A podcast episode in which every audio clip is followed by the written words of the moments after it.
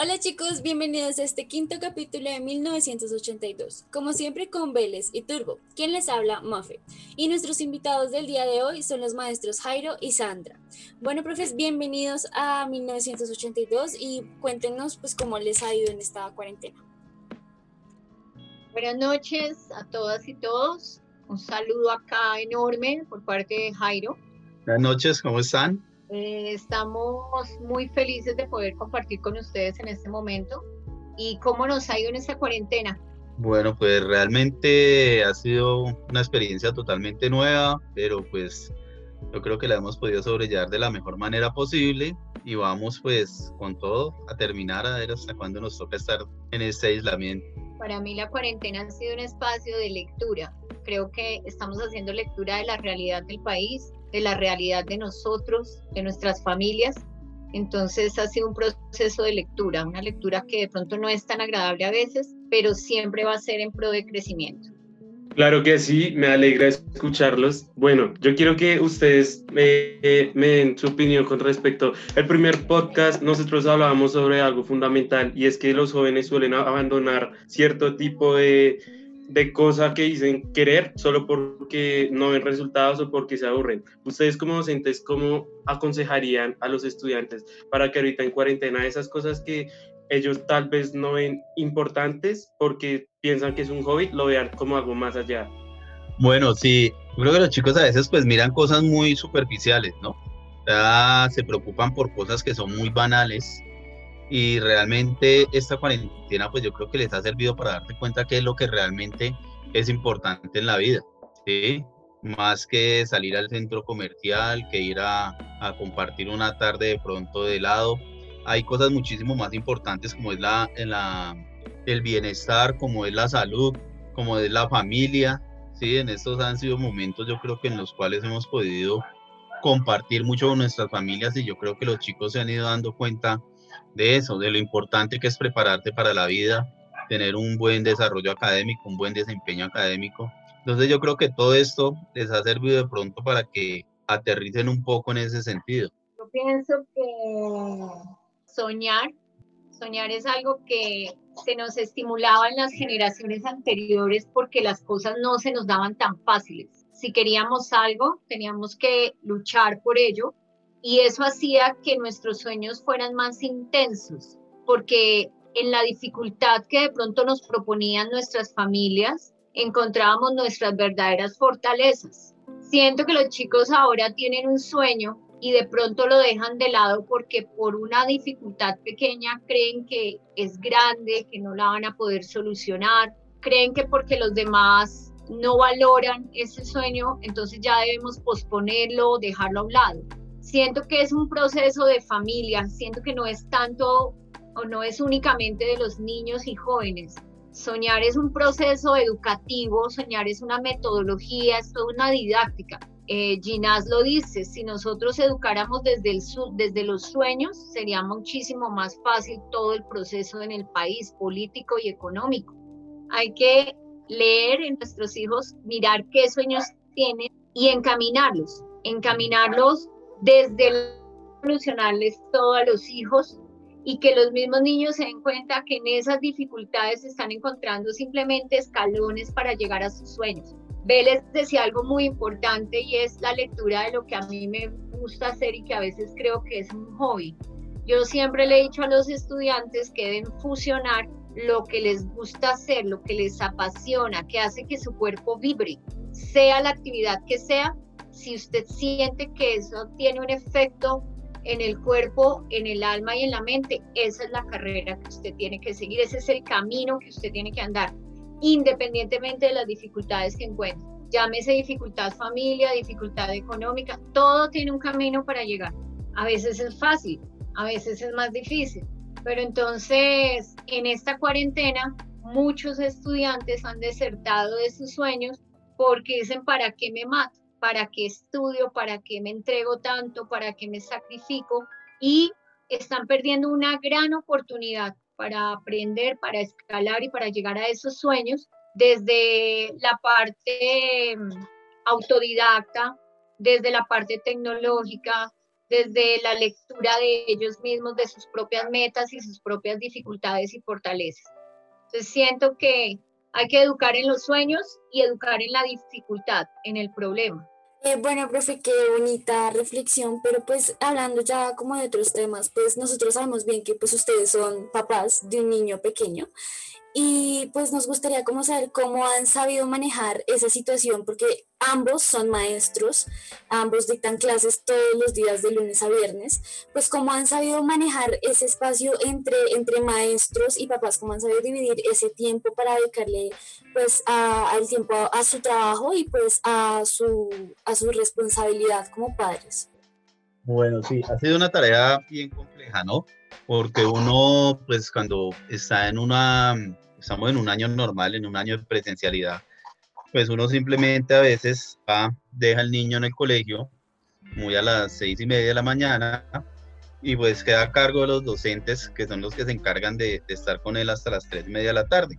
En estos momentos, pues a nosotros nos ha tocado hacernos responsables de los trabajos y de, del niño, ¿no? Compartir tiempo con él, eh, enseñarle muchas veces a que él entre solito a clase, porque a veces se nos cruzan los, los horarios de clase de él con los, con los de nosotros. Entonces hemos optado por enseñarle a que él mismo entre a sus clases de Zoom, él mismo instala su computador, digita sus, sus ID, sus claves para entrar a clase.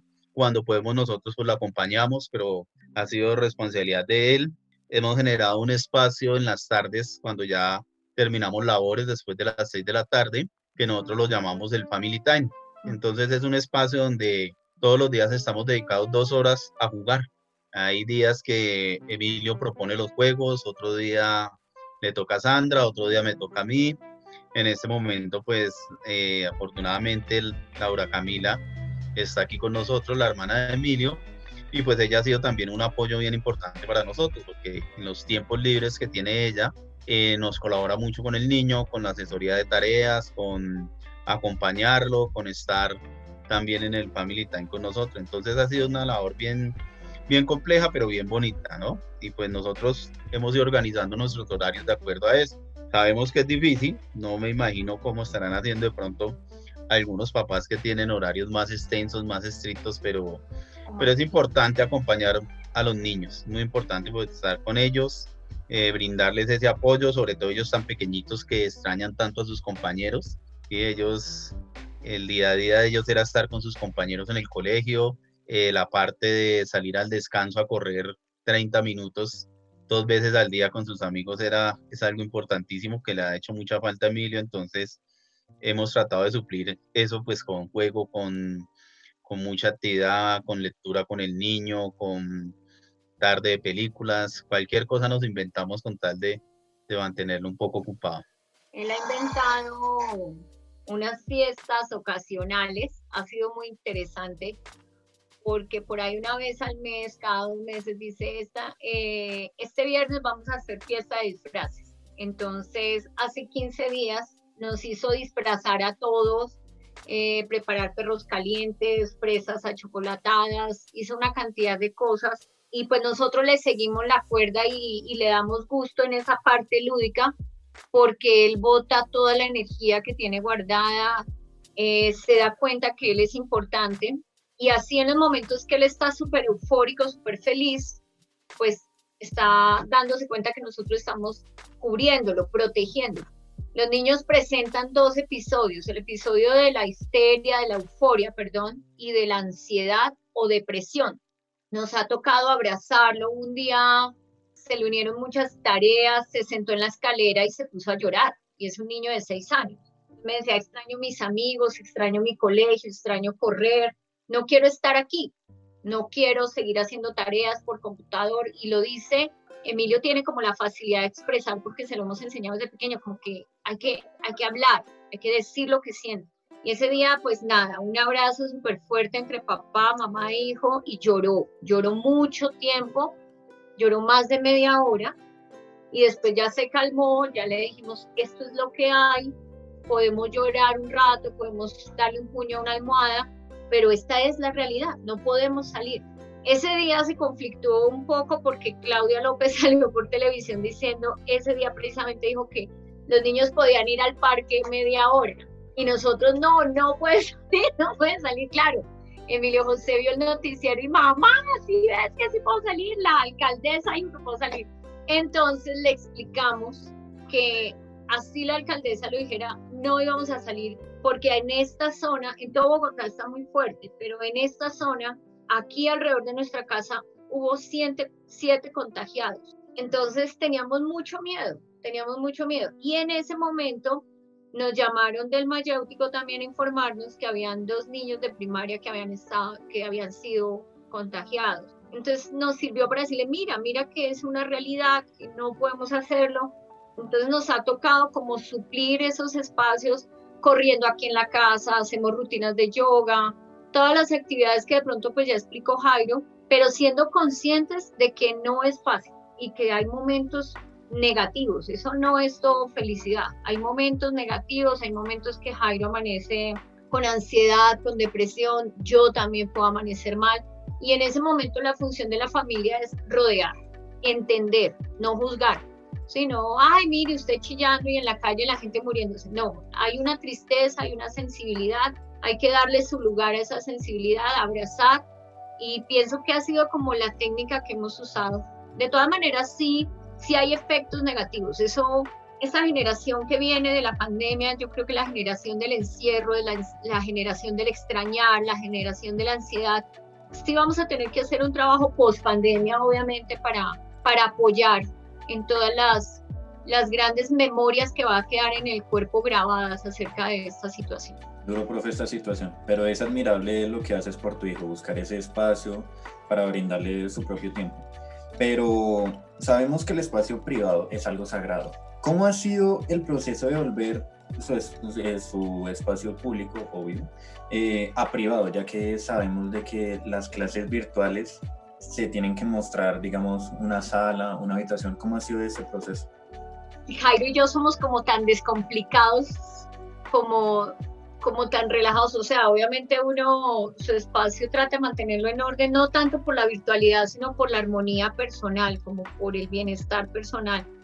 Como que haya conectividad o no haya conectividad, haya clase o no haya clase, como que Jairo y yo vemos desorden y ay, nos da como algo de histeria pero, pero en relación a la, al mostrar nuestro espacio privado con los niños y con las niñas no ha sido complejo. Yo no he tenido ningún problema. Jairo, pues este, este es el estudio de Jairo. En esta casa pues tenemos dos espacios para dictar clases. Tal vez es por eso, ¿cierto? Porque nosotros tenemos la facilidad del espacio.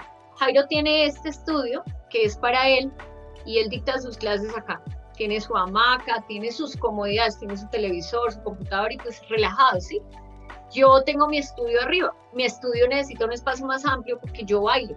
Entonces me toca hacerlo y no, no he tenido problemas. Sin embargo, sí considero que debe ser muy complicado para otras personas. Acá Laura tiene su habitación con sus cosas aparte, Emilio aparte. Entonces cada uno tiene como su espacio, no, no estamos como como de pronto apúrele que ya le toca o que se vea la intimidad de la casa, pues en eso somos como muy relajados. Nosotros tenemos como una, una relación que todo el mundo conoce, es una casa pues normal, pero sí considero que deben haber personas que, que eso debe ser complejo. O sea, una familia de pronto que tenga problemas en sus relaciones interpersonales de pronto una familia que no tenga los espacios que nosotros tenemos como para decir yo muestro, es normal que vean esta pared, ¿no? De pronto sí siento que esas personas deben estar pues como pasando incómoda la situación, ¿cierto? ¿Qué dices? Sí, pues a veces es, es, es cierto, el espacio físico de cada uno es privado y con eso pues a veces tener que mostrarlo a los demás es, es incómodo, ¿no? Y sobre todo cuando no se cuentan con, con esos espacios donde uno puede estar tranquilamente, ¿no? En ocasiones ha presentado que, que están los chicos en clase y pues eh, abren el micrófono y se escucha el noticiero, se escuchan los papás hablando, los hermanitos jugando, entonces es, es, un, es bien complicado, ¿no? Y uno entiende pues eh, no todas las familias tienen la posibilidad de estar en un espacio amplio, no todos los chicos tienen la posibilidad de tener su cuarto aparte para, para tomar sus clases. Incluso algunos a veces cuando abren la cámara y están en el cuarto uno alcanza a ver que ni han tendido la cama, ni mucho menos, ¿sí? pero yo creo que, que hay cosas más importantes que eso, ¿no? Pues ha sido ese un proceso bien bonito, un proceso duro, pero, pero aprende uno, aprende uno y eso es lo importante, que uno esté abierto al cambio, que no esté uno como tan cerrado, como tan acartonado a decir no, no lo hago, sino nos cogió a todos por sorpresa y pues yo creo que en el colegio se ha llevado un proceso muy bueno. Creo que los maestros han sido muy receptivos, eh, los estudiantes, los papás. Entonces yo creo que esa armonía nos ha permitido como a todos conocer un poquito más del espacio de cada uno, ¿no? Como conocer ese espacio y conocer ese espacio nos permite como hacernos un, un imaginario más, más real, como más, más conciso, más concreto de, de, lo que es la vida de cada uno de los estudiantes y, y cada uno de los maestros. Al entrar en la privacidad de los niños, se da uno cuenta de la realidad, muchas veces se da cuenta de la realidad social. De pronto ustedes se conectan con nosotros y ven a Emilio entrar y ya, de pronto ese va a ser el ruido. Yo estoy en clase y a veces Emilio está ya, mamá, mamá, no sé qué, la tarea, X, Y, bueno, pero no más. Nosotros que trabajamos con el distrito, sí hemos visto otras realidades, sí hemos visto otras privacidades, sí hemos visto otras intimidades que le llevan a uno a decir, bueno, gracias porque yo estoy bien, pero mis estudiantes no, no todos están bien. Eso es de pronto un, una reflexión importante para nosotros como maestros y más maestros públicos que a veces llegamos a tratar a los estudiantes como si tuvieran su vida perfecta y resulta que ellos están pasando unas situaciones tan fuertes que a veces el estudio no resulta ser lo más importante. Ok, bueno, sí es claro que la educación tiene ciertas falencias y que las ha tenido alrededor de los años, tanto a nivel eh, público o como a nivel privado, pero yo siento que es más en lo público, más por recursos y esos temas. Ya que ustedes dos trabajan en instituciones públicas y privadas, quisiera preguntarles al inicio de todo esto, ¿cómo fue ese choque, ese choque, no sé, digámoslo, de, de, ustedes pasar a ver a los muchachos en el colegio público, saludarlos, compartir, charlar, ahora verlos a virtual y, y, obviamente cuando hay muchas personas que estudian en un colegio público que no muchas veces cuentan con un computador, un celular o que simplemente dependen de las once que le da el distrito, del almuerzo que le da el distrito para vivir su vida y, sus papás dependen de eso también para que sus hijos vivan. Entonces quiero como una opinión de ustedes frente a ese tema. no, habla tú porque Bueno, la verdad fue, como les decía yo antes, esto nos cogió a todos por sorpresa y sobre todo pues en la educación pública donde se manejan tantos intereses, tantas, tanta corrupción, tanta cosa que uno que, que lo sorprende. Desafortunadamente, yo personalmente en el colegio donde estoy en la jornada tarde, eh, allá nos cogió la pandemia y dejar de compartir uno con los estudiantes, dejar de ese estar tiempo con ellos, realmente lo extraña uno. No extraña mucho compartir con sus estudiantes, sea de colegio privado o de colegio eh, público, ¿sí? Ese contacto físico, ese estar ahí es bien importante y que le permite uno conocerlos, ¿sí? Sobre todo cuando uno conoce más a los estudiantes por fuera de clase que en la misma clase cuando uno se puede sentar con ellos a hablar, a reír, a cualquier cosa, va conociéndolos uno. Entonces fue, fue muy duro. Y en el distrito fue, para mí personalmente fue, digamos lo que traumático, traumático porque cuando no hay directivas que hacen las cosas bien, cuando yo personalmente tengo un coordinador que yo se lo he dicho a él y se lo he dicho a todo el mundo, él no sabe absolutamente nada de educación. Eh, con contarles que nosotros arrancó la pandemia y hasta la semana pasada pudimos concretar un horario de clases.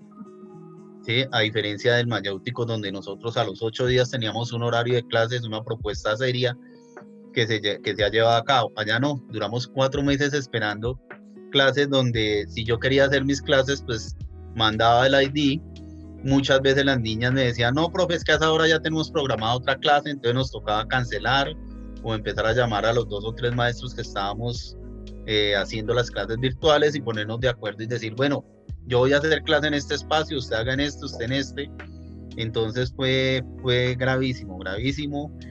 Por las niñas, pues eh, cuando uno se conecta, ellas han sido muy receptivas. han sido en el distrito, las chicas que yo manejo son muy receptivas.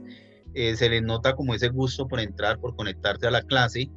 Entonces, con ellas se ha manejado muy bien, no todas, lógicamente. Hay cursos de, yo he tenido muy buena asistencia ya, pues cursos de 30, logro que se conecten 23, 24, que pues bajo las condiciones económicas de ellas es, es bastante bueno y han sido muy receptivas y las que no han tenido esa posibilidad de conectarse a internet, pues por medio del, chat, de WhatsApp, hemos podido tener conversaciones, les hemos enviado trabajo, los papás han estado muy pendientes, han, nos han colaborado mucho, entonces ha sido esa parte, ¿no? Difícil, extraña uno estar con, con sus estudiantes y entonces ha sido un mundo pues nuevo para todos donde hemos tenido que aprender muchas cosas. Y pues en el Instituto Mayéutico ha sido, yo creo que un trabajo muy bueno. Yo siempre lo he dicho, el apoyo de los papás ha sido muy, muy bueno. Eh, la receptividad de parte de los estudiantes, yo en estos cuatro meses no, no he presentado ningún inconveniente con ningún chico ni nada. Entonces eso, el solo interés de verlos ustedes que se conectan, ya dice uno, bueno, estos pelados quieren hacer algo, quieren estar, salir adelante, quieren continuar con su formación. Eh, duro para los que están en 11, pues porque uno llega a 11 y su último año en el colegio no quiere hacer de todo, ¿no? Y que nos toque una situación de estas, pues es complejo, ¿no? Pero fue lo que nos tocó, fue lo que nos tocó y nos toca lo que yo les he dicho siempre, ya por este año yo creo que terminarlo así y esperar cómo se plantea el año entrante. Hace poco tuve que ir a, al Mayéutico a acompañar a mi papá a hacer una diligencia y fue muy triste entrar al colegio verlo en orden, verlo limpio, verlo pintado todavía, pero, pero una parte de él estaba muerta.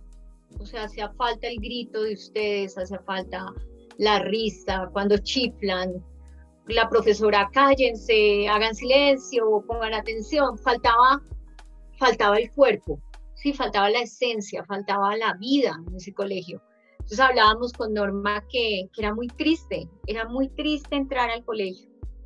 Y eso, eso pone en la, en la mesa la, la reflexión de que la educación son ustedes, o sea, nosotros propiciamos procesos, pero ustedes son la vida de ese proceso. Entonces, ha pasado algo particular en el distrito. Yo con ellos, pues yo con ustedes, con los del Mayéutico, no, no me veo porque no trabajo allá, no soy docente allá, pero pues me une al mayéutico, pues que es el colegio de la familia, es el colegio donde trabaja mi esposo, es el colegio donde estudia mi hijo. Ustedes le pueden decir a mi hijo, mire, lo vamos a pasar a un colegio que tiene piscina, que tiene canchas, que no sé qué. Mi colegio es el mayéutico. Yo no dejo a mi profe Patricia. Además, en el mayéutico puedo ver a mi abuelito, entonces él ama su colegio. En el distrito, a mí me dio me dio mucho dolor. Yo soy una persona muy emotiva, muy de cuerpo, muy de danza, muy de artes. Entonces, no volver a ver a los niños ha sido doloroso. En el camino han pasado cosas terribles en el colegio del distrito. A diferencia de Jairo, yo tengo una coordinadora espectacular. O sea, la coordinadora que yo tengo en el distrito es una mujer súper organizada, súper diligente, hace soluciona todo. Es una mujer que admiro muchísimo. Y eso que decía Jairo es cierto. Un colegio, la organización y el funcionamiento de un colegio lo hacen las directivas. La excelencia de los procesos lo hacen los maestros y la vida la dan los estudiantes. En el Laureano, yo trabajo en el Colegio Laureano Gómez, eh, las directivas en cabeza de la coordinadora ha sido trabajo excelente, lo mismo, no a la semana como ustedes, pero sí al mes, ya nos tenían horario, todo organizado, hay un control, hay unas reuniones, hay todo. Pero cuando uno se conecta, cuando tú ves al niño en el colegio, lo ves con la sudadera. Y el uniforme, o sea, todos los que me conocen en el mayéutico saben que yo soy un poco rebelde en muchas cosas.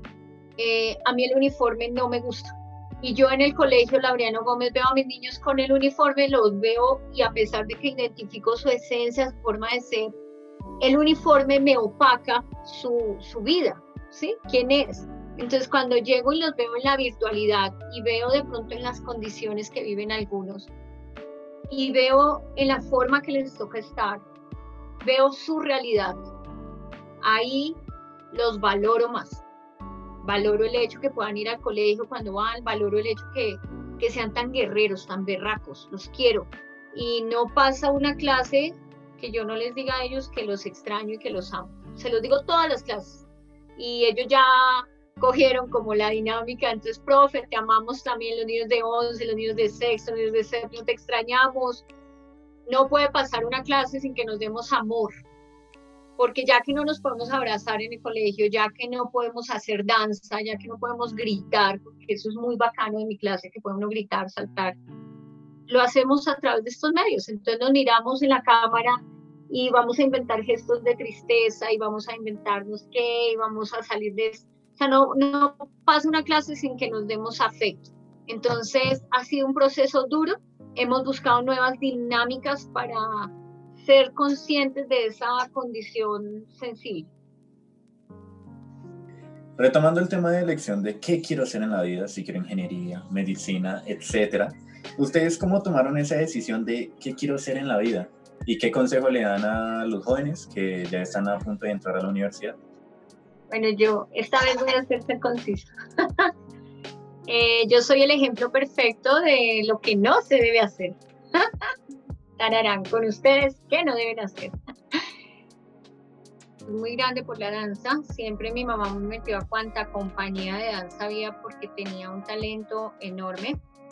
Pero cuando me gradué de bachiller, no fui diligente conmigo misma. Entonces yo era muy diligente en la casa, le ayudaba a todo el mundo, pero no fui diligente conmigo misma. Yo pienso que uno tiene que ser diligente con uno mismo. Entonces yo debía averiguar qué, universidades daban danza.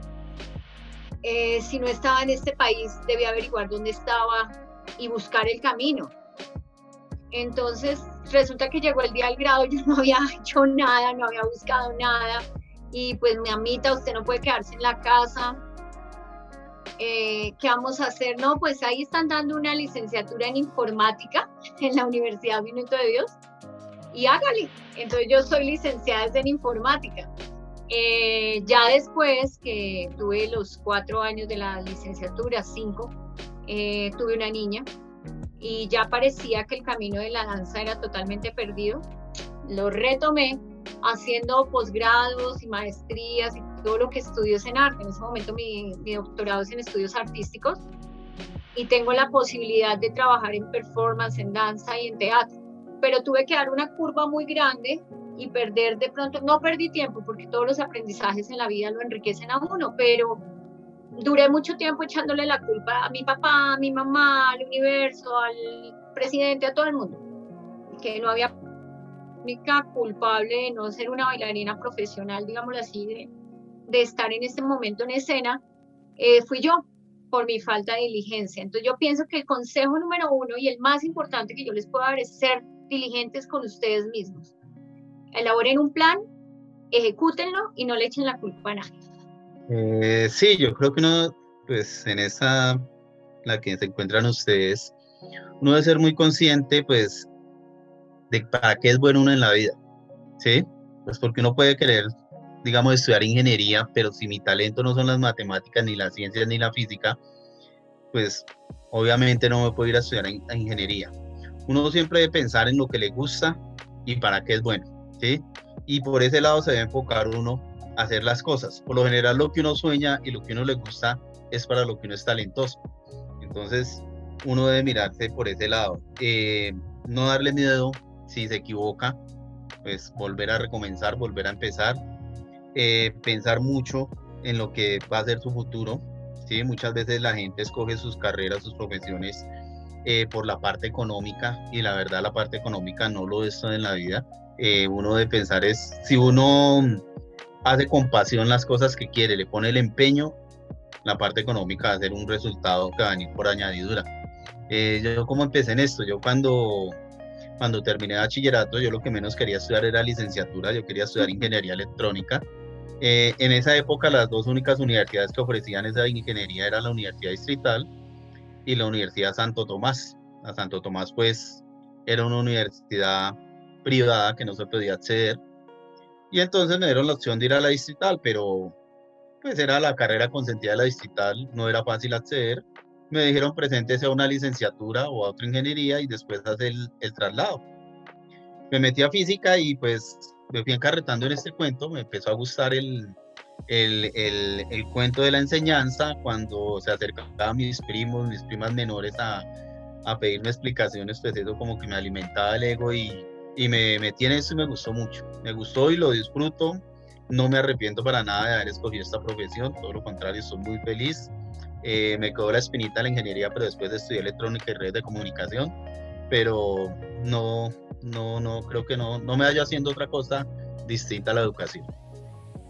Bueno, profes, y ya como, pues ya como último para concluir, pues qué nos pueden recomendar, eh, qué tips nos pueden dar para pues seguir llevando la pandemia, pues porque ya sabemos que esto va para largo, entonces ustedes como profesores, ¿qué tips nos pueden recomendar para seguir sobrellevando esta situación?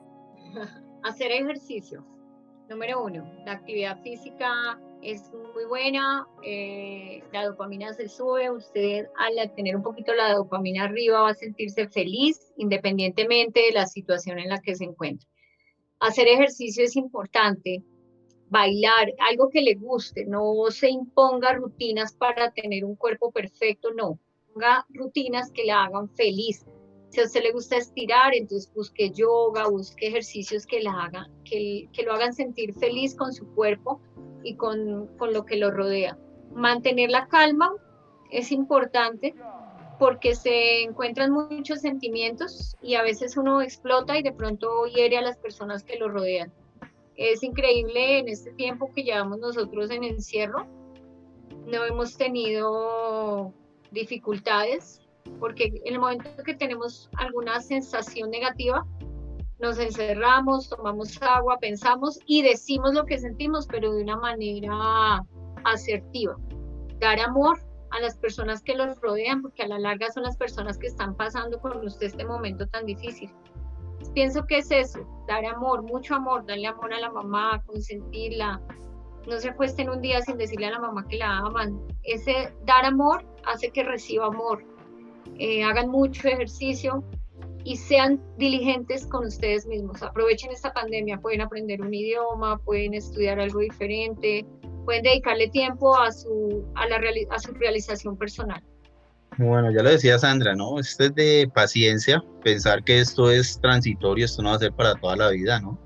Entonces no nos podemos eh, poner a pensar que ya se arruinó toda su existencia, toda su juventud, no, seguramente el año entrante ya esto será un recuerdo más para nosotros, una experiencia más para ustedes.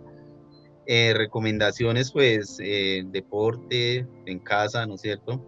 La lectura es muy importante, leer un buen libro, un texto, algo que les gusta a ustedes, eso, eso lo, lo distrae mucho a uno, ¿no es cierto? Eh, no estar todos los días o todo el día en el computador, bastante tienen ustedes con estar conectados a clases de las 7 de la mañana hasta las 2 de la tarde, eso desgasta muchísimo.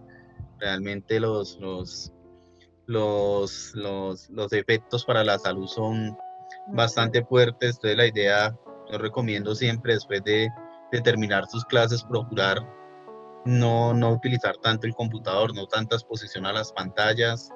Hay a muchos que les gustan los videojuegos, pues si eso los distrae, aprovechen. Hagan actividades que a ustedes los llenen compartan mucho con sus familias, hablen, dialoguen. Los juegos de mesa con ellos son, son muy entretenidos. Si uno juega parques, juega ajedrez y juega cualquier cosa de estas que se les ocurra, eso lo, entretiene a uno y ve uno cómo se le pasa el tiempo y se le hace más fácil todo. Y procurar descansar bien, procurar descansar bien, sí, muchas veces uno se estresa y no pasa buena noche por andar pensando en cosas que uno no están en, en, las, en las manos de uno, no puede solucionar uno en este momento. Entonces le toca uno asumir la realidad que tenemos y trabajar por cada uno de nosotros, proyectarnos ya hacia el año entrante, pensar que este año pues fue una experiencia nueva, muy seguramente para los, los que ingresen a la universidad el año entrante, pronto a algunos les toca de manera virtual pues ya tienen la experiencia, ya tienen algo de conocimiento, entonces, y los que vuelvan a la universidad de manera presencial pues van a poder contar todo esto que pasaron de una buena manera. Algo muy importante que de pronto quiero agregar es Cuando yo digo sean diligentes con ustedes mismos, no significa que se pongan retos que si no los cumplen les puede generar depresión. También pasar un día después que tengan libre, pasar todo un día en la cama viendo, viendo televisión en familia es sano. Así hayan personas que le digan a usted que está perdiendo el tiempo, bueno, que no sean todos los días viendo televisión, pero de vez en cuando el ocio es muy necesario. Y para la unión en familia, un día de películas y más inspira a todos en la cama es muy sano. Eh, bueno, profe, muchísimas gracias y bueno, gracias a los dos por todos esos buenos consejos y estamos muy felices de tenerlos aquí. Y bueno, pues para todos nuestros oyentes, pues no olviden seguirnos en Instagram como 1982 raya al piso y M raya al piso. Nos vemos en un próximo capítulo con otro invitado especial. Cuídense mucho.